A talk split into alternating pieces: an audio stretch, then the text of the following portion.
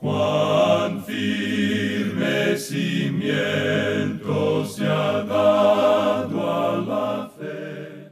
A través de la Biblia, un análisis de la Biblia libro por libro que le ayudará a crecer espiritualmente. Estos estudios fueron diseñados por el Dr. J. Vernon McGee. Acompáñenos en este fascinante recorrido a través de la Biblia. La palabra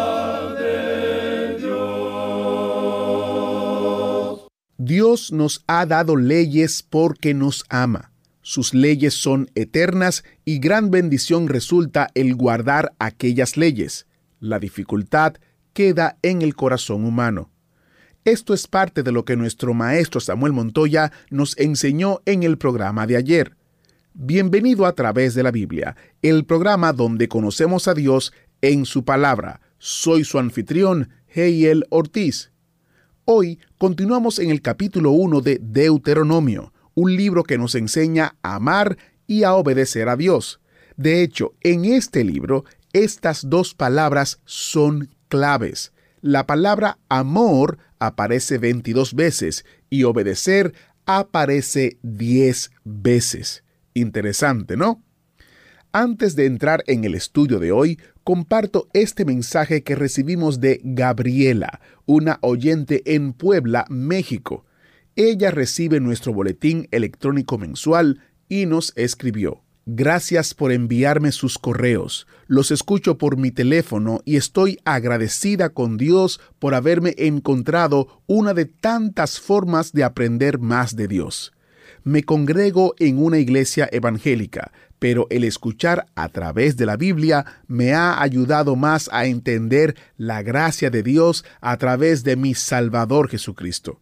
Oraré para que Dios los siga ayudando con esta obra de evangelización a través de tantas formas posibles como lo están haciendo. Gracias, Dios les bendiga.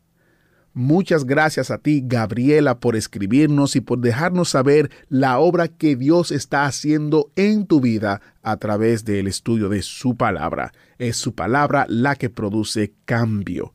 Y quiero recordarle que si usted desea escuchar el programa de nuevo, tiene varias opciones.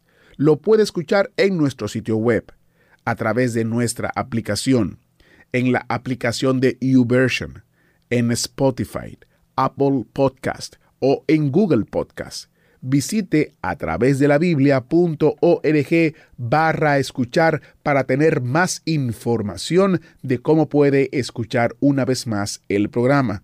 Y también quiero recordarles los recursos destacados de este mes que consisten en dos grandes recursos. El primero es el comentario de Juan, que acabamos de estudiar, y el comentario de Deuteronomio que estamos empezando ahora. Usted puede tener más información en nuestro sitio web de cómo adquirir estos dos recursos a través de la Biblia .org barra especial donde también usted encontrará la descarga gratuita del mes, un librito titulado un examen de la cruz escrito también por el doctor J. Vernon McGee. Ahora vamos a orar. Padre Celestial, venimos ante ti para ser enseñados por tu Espíritu Santo en tu palabra. Te pedimos que uses al Maestro y te pedimos que pongas en nosotros el querer como el hacer, el amarte y el obedecer. En el nombre de Jesús oramos. Amén. Continuamos hoy estudiando el capítulo 1 de Deuteronomio y en nuestro programa anterior hablábamos de cómo Moisés estaba recordándoles a los israelitas acerca de su peregrinación por el desierto. Decíamos que el monte Sinaí está en Horeb, y que desde Horeb hasta Cades Barnea, que era la entrada a la tierra prometida, había una jornada de unos once días. Ahora Israel pasó por treinta y ocho años peregrinando cuando debió haber pasado solamente once días para entrar en la tierra prometida. Y todo por causa de su incredulidad. Su marcha fue cambiada en peregrinación y llegaron a ser simplemente extranjeros y peregrinos en ese desierto. Este es el resultado triste. Ahora, al final de ese tiempo de peregrinación, Moisés les da su primer discurso. Sus palabras fueron dadas verbalmente, pero más tarde fueron escritas. Ahora, en los tiempos pasados, los críticos atacaban este punto diciendo que en los tiempos de Moisés no existía el arte de escribir. Pero ahora se ha descubierto que el arte de escribir existía desde mucho antes de Moisés. Moisés fue el vocero que dio el discurso. Sin embargo, él deja en claro que estas palabras le fueron dadas por el mismo Señor. Continuemos hoy considerando el fracaso en Cades Barnea. Al rememorar en detalle su historia y sus jornadas, Moisés menciona lo que nosotros creemos que él consideraba su primera equivocación. Leamos el versículo 9 de este capítulo 1 de Deuteronomio. En aquel tiempo yo os hablé diciendo, yo solo no puedo llevaros. Pasemos ahora al versículo 12 y leamos también el versículo 13. ¿Cómo llevaré yo solo vuestras molestias, vuestras cargas y vuestros pleitos? Dadme de entre vosotros, de vuestras tribus, varones sabios y entendidos y expertos, para que yo los ponga por vuestros jefes. Hallamos el relato de esto allá en el capítulo 18 de Éxodo. Moisés se puso irritado y creemos que se sentía muy frustrado. Él creía que él solo estaba llevando la carga de Israel. El Señor le permitió nombrar ancianos y por tanto fue nombrado un comité de 70 ancianos. Este comité más tarde llegó a ser el Sanedrín, la organización que muchos años después entregó a Cristo Jesús a la muerte. Moisés, pues, en su frustración, perdió de vista el hecho de que era Dios quien estaba llevando a Israel. Moisés era el líder nombrado por Dios. No necesitaba ninguna junta ni comité. Moisés se equivocó aquí y fue una equivocación que por fin condujo a la crucifixión de Cristo. Y Moisés hace mención aquí de ella. Muy pocos hombres harían mención de sus fallas, pero Moisés las menciona. Dice que le parecía una cosa muy buena, pero no resultó y causó mucha dificultad. Amigo oyente, permítanos decir que lo mismo puede suceder en una iglesia. Creemos que una de las cosas peores que puede suceder en una iglesia es tener una junta que no siga al pastor. En tal tipo de conflicto, o debe salir la junta o el pastor. Si el pastor está por la palabra de Dios y le está predicando, entonces es el deber de la junta apoyarlo. Si no les gusta la manera en que el pastor se peina, pues son ellos los que deben salir. Desafortunadamente, por lo general, se quedan los miembros de la junta y dividen las iglesias y tratan de crucificar al predicador. Ahora, ¿quiere usted saber lo que Moisés estima en cuanto al desierto por el cual pasaron? Y tendremos que confiar en su palabra porque él estuvo allí. A nadie le es posible seguir creyendo que la jornada de los hijos de Israel por el desierto era una senda florida a la que seguían. Pasemos pues al versículo 19 de este capítulo 1 de Deuteronomio. Y salidos de Horeb, anduvimos todo aquel grande y terrible desierto que habéis visto por el camino del monte del Amorreo, como Jehová nuestro Dios nos lo mandó, y llegamos hasta Cades Barnea. La segunda equivocación que Moisés registra fue la decisión en Cades Barnea. Esta fue una equivocación del pueblo, y una vez más resultó por tener la junta. Continuemos leyendo los versículos 20 al 23. Entonces os dije, habéis llegado al monte del Amorreo, el cual Jehová nuestro Dios nos da. Mira, Jehová tu Dios te ha entregado la tierra. Sube y toma posesión de ella como Jehová el Dios de tus padres te ha dicho, no temas ni desmayes. Y vinisteis a mí todos vosotros y dijisteis, enviemos varones delante de nosotros que nos reconozcan la tierra, y a su regreso nos traigan razón del camino por donde hemos de subir, y de las ciudades a donde hemos de llegar. Y el dicho me pareció bien, y tomé doce varones de entre vosotros, un varón por cada tribu. ¿Cómo le parece, amigo oyente? Les es necesario tener una junta, un comité para entrar y reconocer la tierra. Dios ya la había reconocido. Dios había dicho que era una tierra que fluía leche y miel. Claro que había gigantes en la tierra, pero Dios había dicho que Él cuidaría de ellos. El pueblo quería tener una junta. Moisés accedió a tener esa junta y mire usted lo que pasó. Esta fue la razón por la cual volvieron a aquel desierto tan terrible. El problema fundamental, amigo oyente, es su incredulidad. Dios había dicho que era una tierra buena, y los espías salieron y estuvieron de acuerdo que era una tierra buena. Los espías dijeron que había gigantes en la tierra, pero Dios había dicho que Él se encargaría de los gigantes porque Él capacitaría a Israel. Pero no creyeron a Dios. Muchas veces el cristiano hoy en día se haya confrontado en esta vida por gigantes. Estamos seguros que como hijo de Dios, usted se ha encontrado en la tierra de los gigantes también. Créanos, amigo oyente, que es difícil saber cómo tratar a un gigante cuando uno mismo es simplemente un pigmeo. Dios nos ha dado la misma promesa. Él puede enfrentar a los gigantes por nosotros, y es maravilloso saber eso. No son las circunstancias de afuera lo que constituye nuestro verdadero problema. Es la circunstancia de adentro de nosotros la que causa los problemas. Ahora Dios les dice claramente que toda la generación que llegó a Cades Barnea y que volvió en incredulidad moriría. Sus huesos todavía estaban allí en el desierto, poniéndose blancos en el sol o desintegrados en la arena. Una nueva generación entera se había levantado. Dios ahora está hablando a esta nueva generación por medio de Moisés. Esta nueva generación debe aprovecharse de esas experiencias de sus padres, debe aprender de ellas para su propia entrada en la tierra prometida. Ahora hay solamente dos hombres que quedan de la vieja generación, dos hombres a los cuales se les permite entrar en la tierra prometida y ellos son Josué y Caleb.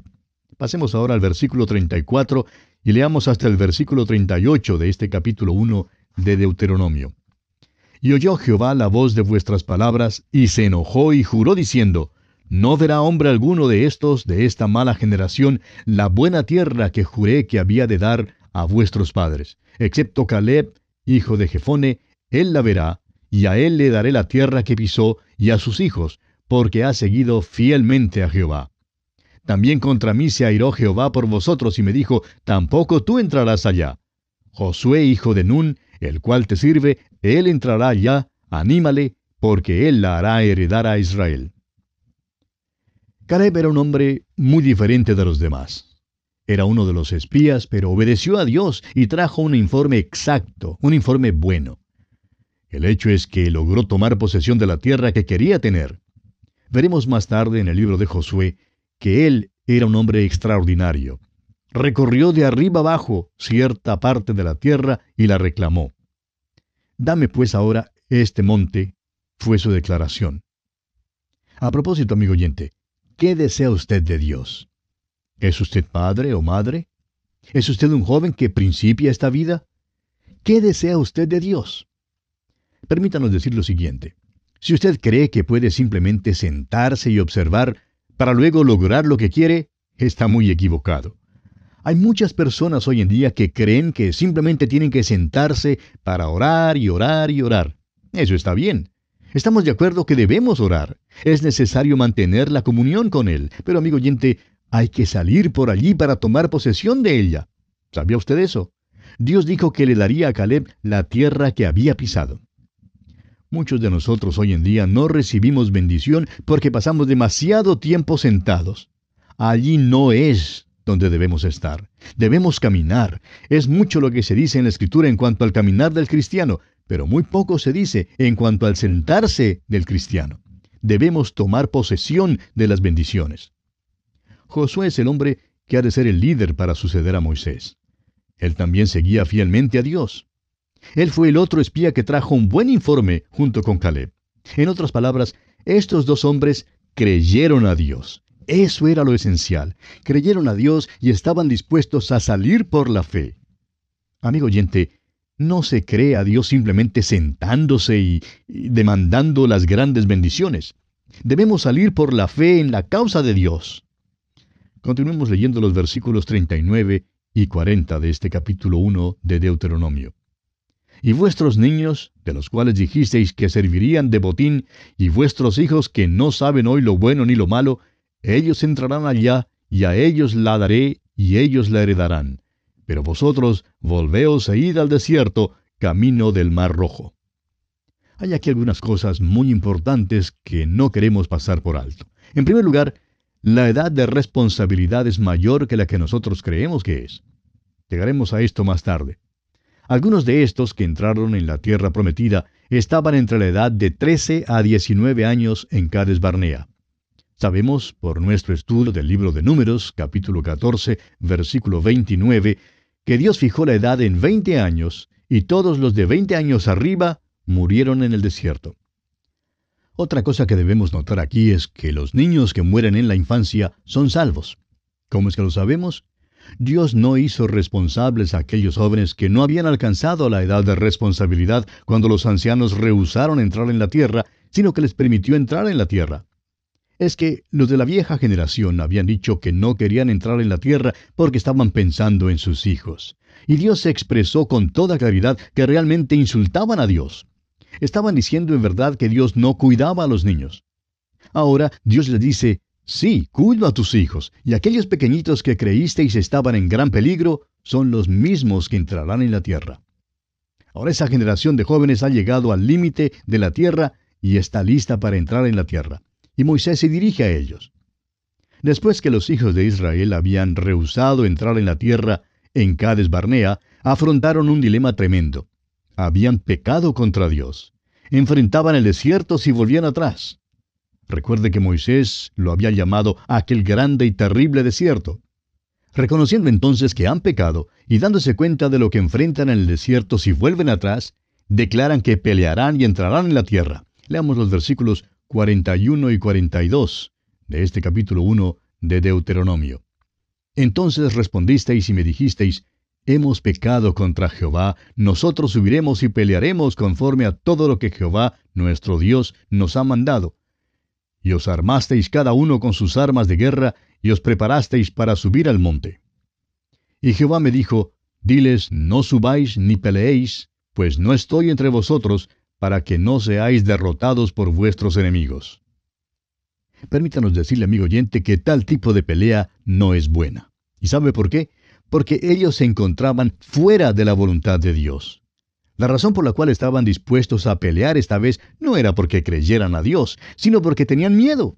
Su móvil fue el temor y no la fe. Estaban motivados por el temor y no por la fe en Dios.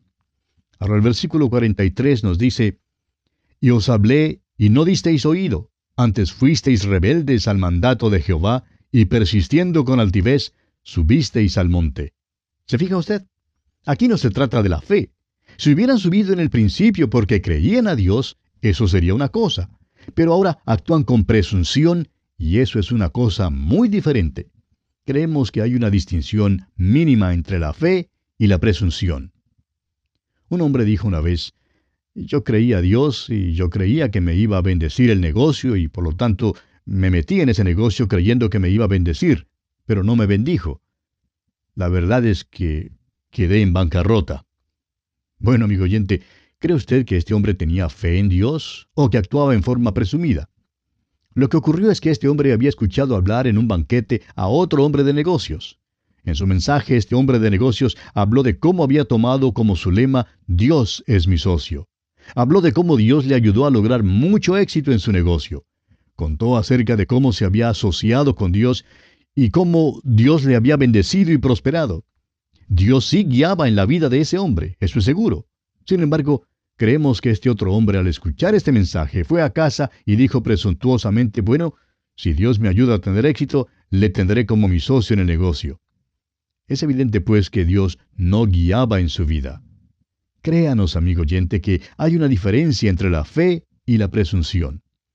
Continuemos ahora leyendo los versículos 44 al 46 de este capítulo 1 de Deuteronomio. Pero salió a vuestro encuentro el amorreo, que habitaba en aquel monte, y os persiguieron como hacen las avispas, y os derrotaron en Seir hasta Orma. Y volvisteis y llorasteis delante de Jehová, pero Jehová no escuchó vuestra voz, ni os prestó oído. Y estuvisteis en Cades por muchos días, los días que habéis estado allí. Fíjese en esto, amigo oyente. Llegaron delante del Señor y derramaron lágrimas de cocodrilo. Lloraron y se arrepintieron. Sí, pero ¿qué clase de arrepentimiento es este? Escuche lo que nos dice el apóstol Pablo en su segunda carta a los Corintios, capítulo 7, versículo 10. Dice él, porque la tristeza que es según Dios produce arrepentimiento para salvación, de que no hay que arrepentirse. Pero la tristeza del mundo produce muerte. Sí, aquí están llorando. ¿Lloran acaso porque desobedecieron a Dios? No, amigo oyente, lloran porque los amorreos les han perseguido. Ese es el motivo de su llanto. Usted sabe que cuando prenden a un ladrón, él empieza a llorar, derrama lágrimas y se arrepiente. Ah, pero espere un momento. ¿Qué clase de lágrimas son estas? ¿Llora acaso porque es ladrón? No, amigo oyente. Llora porque le han prendido, porque le han arrestado. Hay una gran diferencia entre los dos. Y eso es exactamente lo que vemos aquí con los israelitas. Y como consecuencia de todo esto, pasaron mucho tiempo en Cades Barnea. Y bien así concluimos nuestro estudio del capítulo 1 de Deuteronomio. Y llegamos ahora al capítulo 2, cuyo tema central es las jornadas en el desierto.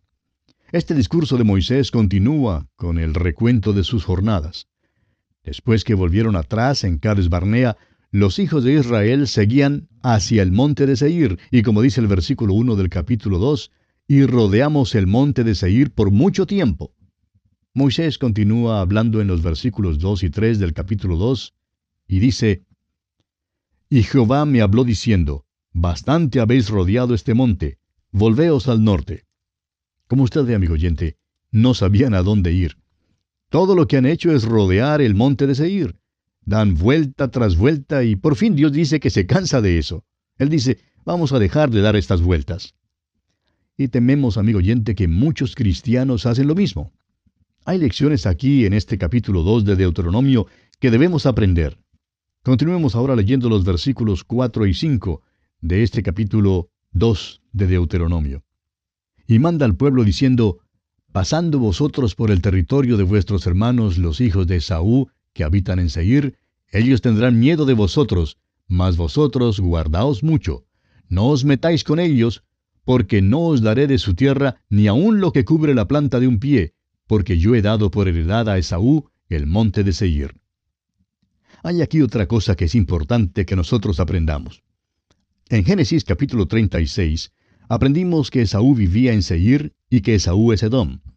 Jacob había recibido la primogenitura y recibió la promesa de que sus descendientes tendrían la tierra prometida. Esaú fue a Seir y ahora es claro que Dios ha dado esa parte al pueblo de Esaú como posesión. Esto está en el país donde queda Petra, la ciudad cortada de roca hasta el día de hoy. Dios pues dice claramente a los israelitas que no pueden tocar la posesión de Esaú. Y bien, vamos a detenernos aquí por hoy, amigo oyente, porque nuestro tiempo una vez más ha concluido. Continuaremos Dios mediante en nuestro próximo programa. Contamos pues con su amable sintonía. Mientras tanto, es nuestra oración que el Señor le bendiga copiosamente hermano o hermana que está escuchando hoy, quiero que sepa que Dios está comunicando con usted a través de su palabra y a través del el estudio de su palabra. Él desea conocerle a usted de una manera íntima, poderosa y especial. Y oro para que usted, que aún no está en esa relación salvadora con Cristo, tenga esa experiencia en su vida que usted pueda mirar atentamente las escrituras y la palabra de Dios y que la palabra de Dios pueda usarse con poder para avivar su alma y su espíritu para que también usted pueda ser despertado a la plenitud de gloria, paz y gozo que tenemos en Cristo Jesús. Soy Geiel Ortiz y si Dios lo permite, tendré para usted un asiento especial en el autobús bíblico. ¿Fue de ayuda para usted el estudio de hoy? ¿Desea enviarnos algún comentario de lo que ha estado escuchando? Entonces escríbanos, no espere más. Nuestro correo electrónico es atv@transmundial.org. atv@transmundial.org. Si desea recibir las notas y bosquejos de lo que estamos estudiando, suscríbase gratis en nuestra página en internet a través de la Biblia .org barra notas a través de la biblia.org barra notas.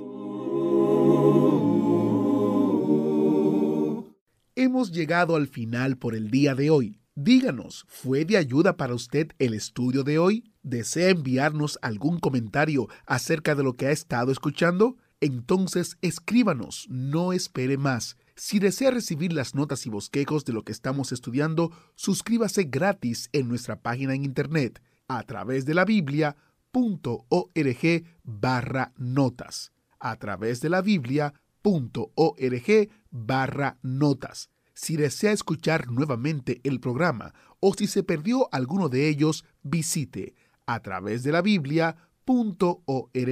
Repito, a través de la biblia.org o escriba al correo electrónico atv@transmundial.org. atv@transmundial.org a través de la Biblia.